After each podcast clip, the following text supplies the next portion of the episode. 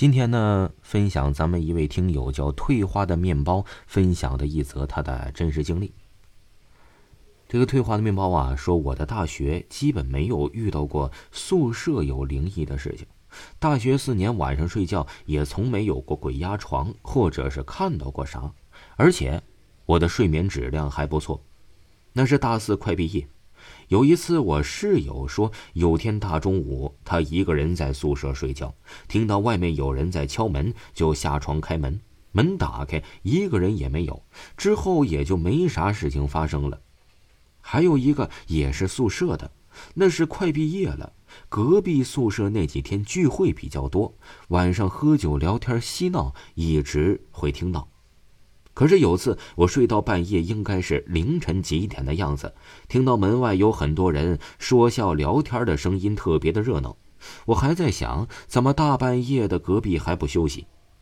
再说个短的，是这个退化的面包的前女友说，他小的时候几岁的时候，晚上醒来看到房间一角放着夜壶，那儿蹲着一个小孩子，这小孩子眨眼就不见了。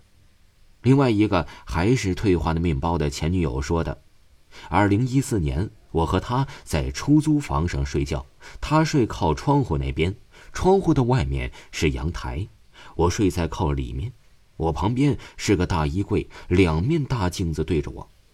记得当时睡得迷迷糊糊的，身子朝着窗户，半夜也是醒来的，醒来之后就看到了前女友的。”床那边站着一个老太婆，看不清脸，因为当时窗户外是有路灯光的，所以我这个角度看就像是一个剪影，全黑色。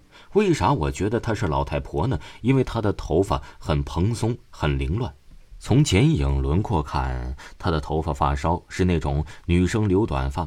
我就看了一眼，马上我就意识到了那是个鬼，心里赶紧想：睡没多久就睡到大天亮吧。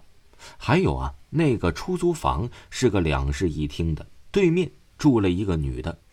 本来我的前女友是和他的一个玩的好的女生一起住在这间房，后面她朋友找了男朋友就搬出去了，我就住了进来。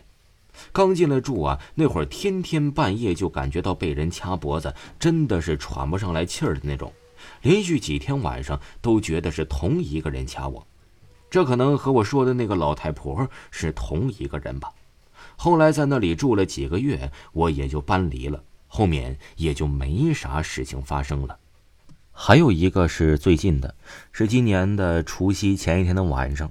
那晚我和我老婆睡在了卧室，我没睡着，听到楼外面的楼道声有很大的声音，像是哭嚎声，特别大。而且声音很空灵，那声音足足的叫了十分钟多，感觉声音是由远及近，然后由近及远，声音忽大忽小的。过年那会儿啊，小区的很多人都回老家了，街道上也不会在午夜有什么人走动，而且呢，声音还是那么的大。还有一个就是我的大学的室友，就是前面说的那个中午睡觉有人敲门的那个。他说呀，他在他高中的上学，早上起得早去学校，到了学校，穿过学校的教学楼时，这里提下，当时啊，他到学校很早，天也是蒙蒙亮，楼顶就会有那种很大的灯照着路面。